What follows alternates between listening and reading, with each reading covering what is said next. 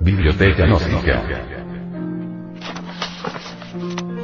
Centro Bibliográfico y Cultural. Libro.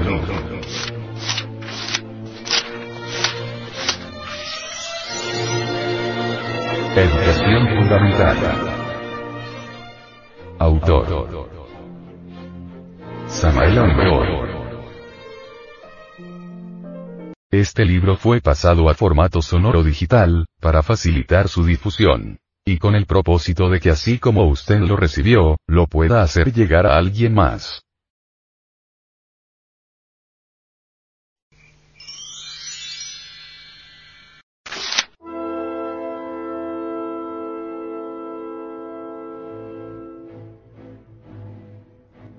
Capítulo. Pensar como pensar.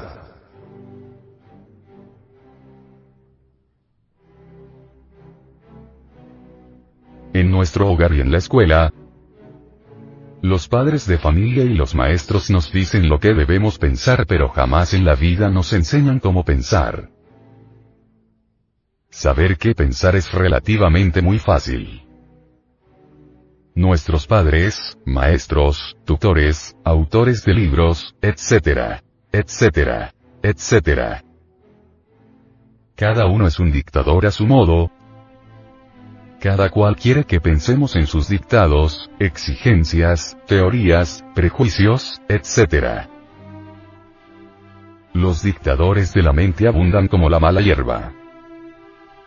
Existe por doquiera una tendencia perversa a esclavizar la mente ajena, a embotellarla, a obligarla a vivir dentro de determinadas normas, prejuicios, escuelas, etc. Los millares y millones de dictadores de la mente jamás han querido respetar la libertad mental de nadie. Si alguien no piensa como ellos, es calificado de perverso, renegado, ignorante, etc etcétera, etcétera. Todo el mundo quiere esclavizar a todo el mundo, todo el mundo quiere atropellar la libertad intelectual de los demás. Nadie quiere respetar la libertad del pensamiento ajeno. Cada cual se siente juicioso, sabio, maravilloso, y quiere como es natural que los demás sean como él, que lo conviertan en su modelo, que piensen como él se ha abusado demasiado de la mente. Observad los comerciantes, y su propaganda a través del periódico, la radio, la televisión, etc. etc. etc. La propaganda comercial se hace en forma dictatorial. Compre usted jabón tal. Zapatos tal. Tantos pesos. Tantos dólares. Compre ahora mismo. E inmediatamente. No lo deje para mañana. Tiene que ser inmediatamente. Etcétera. Solo falta que digan si no obedece usted lo metemos a la cárcel, o lo asesinamos. El padre quiere meterle al hijo sus ideas a la fuerza y el maestro de escuela regaña, castiga y pone bajas calificaciones si el muchacho o la muchacha no aceptan dictatorialmente las ideas del maestro. Media humanidad quiere esclavizar la mente ajena de la otra media humanidad. Esa tendencia a esclavizar la mente de los demás resalta a simple vista cuando estudiamos la página negra de la negra humanidad. Por doquiera han existido y existen sangrientas dictaduras empeñadas en esclavizar a los pueblos. Sangrientas dictaduras que dictan lo que la gente debe pensar. Desgraciado aquel que intenta pensar libremente. Ese va inevitablemente a los campos de concentración, a la Siberia, a la cárcel, a los trabajos forzados, a la horca, al fusilamiento, al destierro, etc. Ni los maestros y maestras, ni los padres de familia, ni los libros, quieren enseñar el cómo pensar. A la gente le encanta obligar a otros a pensar de acuerdo como creen que debe ser y es claro que cada cual en esto es un dictador a su modo, cada cual se cree la última palabra, cada cual cree firmemente que todos los demás deben pensar como él, porque él, es lo mejor de lo mejor. Padres de familia, maestros, patronos, etc. etc. etc regañan y vuelven a regañar a sus subordinados. Es espantosa esa horrible tendencia de la humanidad a faltarle el respeto a los demás, a atropellar la mente ajena, a enjaular, encerrar, esclavizar, encadenar el pensamiento ajeno. El marido quiere meterle a la mujer sus ideas en la cabeza y a la fuerza su doctrina, sus ideas, etc. Y la mujer quiere hacer lo mismo. Muchas veces marido y mujer se divorcian por incompatibilidad de ideas. No quieren los cónyuges comprender la necesidad de respetar la libertad intelectual ajena.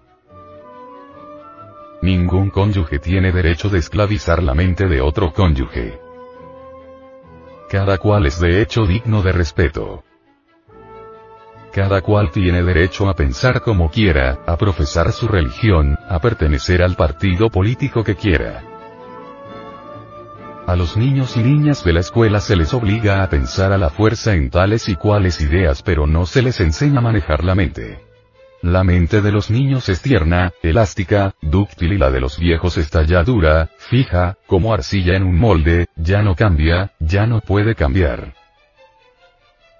La mente de los niños y jóvenes es susceptible de muchos cambios. Puede cambiar. A los niños y a los jóvenes se les puede enseñar cómo pensar. A los viejos es muy difícil enseñarles cómo pensar porque ellos ya son como son y no cambian. Es muy raro encontrar en la vida algún viejo interesado en cambiar radicalmente. La mente de las gentes es moldeada desde la niñez. Eso es lo que padres y maestros de escuela prefieren hacer. Ellos gozan dándole forma a la mente de los niños y jóvenes. Metida en un molde es de hecho mente acondicionada, mente esclava. Es necesario que los maestros y maestras de escuela rompan los grilletes de la mente. Es urgente que los maestros sepan dirigir la mente de los niños hacia la libertad verdadera para que no se dejen esclavizar más. Es indispensable que los maestros les enseñen a los alumnos y alumnas cómo se debe pensar. Los maestros deben comprender la necesidad de enseñarles a los alumnos y alumnas el camino del análisis, la meditación, la comprensión. Ninguna persona comprensiva debe aceptar jamás en forma dogmática nada. Es urgente primero investigar. Comprender, inquirir, antes de aceptar. En otras palabras diremos que no hay necesidad de aceptar, sino de investigar, analizar, meditar y comprender. Cuando la comprensión es plena, la aceptación es innecesaria. De nada sirve llenarnos la cabeza de información intelectual si al salir de la escuela no sabemos pensar y continuamos como automatas vivientes, como máquinas, repitiendo la misma rutina de maestros, padres, abuelos y tatarabuelos, etc. Repetir siempre lo mismo, vivir vida de máquina, de la casa a la oficina y de la oficina a la casa, casarse para convertirse en máquinas de hacer niños, eso no es vivir y si para eso estudiamos, y para eso vamos a la escuela y al colegio y a la universidad durante 10 o 15 años, mejor sería no estudiar. El Mahatma Gandhi fue un hombre muy singular. Muchas veces los pastores protestantes se sentaron en su puerta horas y horas enteras luchando por convertirlo al cristianismo en su forma protestante. Gandhi no aceptaba la enseñanza de los pastores, tampoco la rechazaba, la comprendía, la respetaba, y eso es todo. Muchas veces decía el Mahatma. Yo soy brahman, judío, cristiano, maometano, etc etcétera, etcétera. El Mahatma comprendía que todas las religiones son necesarias porque todas conservan los mismos valores eternos. Eso de aceptar o rechazar alguna doctrina o concepto, revela falta de madurez mental. Cuando rechazamos o aceptamos algo, es porque no lo hemos comprendido.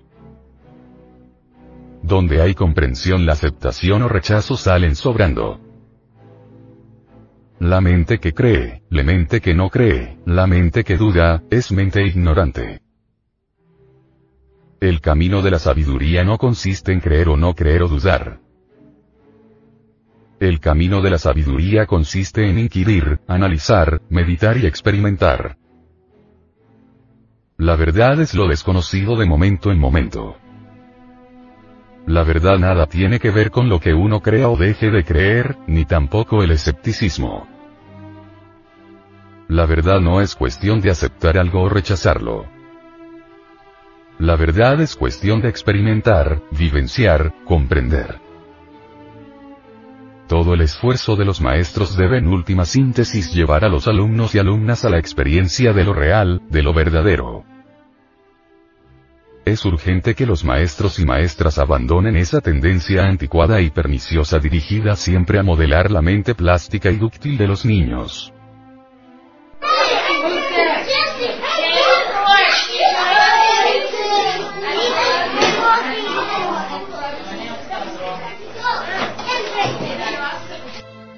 Es absurdo que personas adultas llenas de prejuicios, pasiones, preconceptos anticuados, etc., atropellen así la mente de los niños y de los jóvenes, tratándoles de modelar la mente de acuerdo a sus ideas rancias, torpes, anticuadas.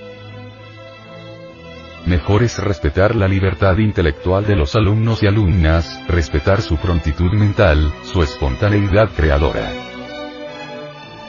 Los maestros y maestras no tienen derecho a enjaular la mente de los alumnos y alumnas. Lo fundamental no es dictarle a la mente de los alumnos lo que deben pensar, sino enseñarle en forma completa, cómo pensar.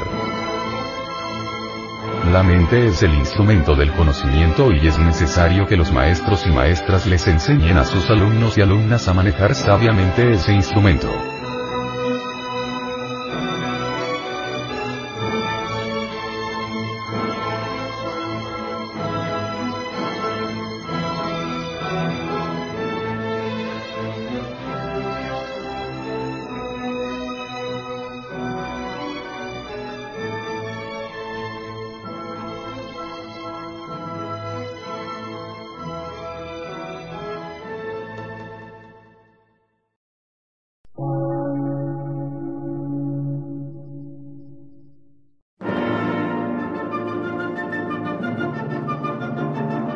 Emisora, gnóstica, transmundial.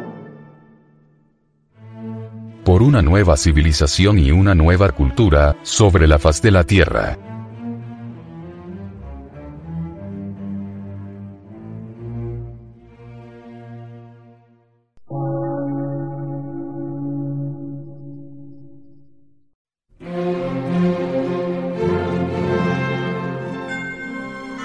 Medio de radiodifusión científico, artístico, místico y filosófico. De la Asociación Colombiana de Centros de Estudios Gnósticos, Antropológicos, Psicológicos y Culturales. A.C.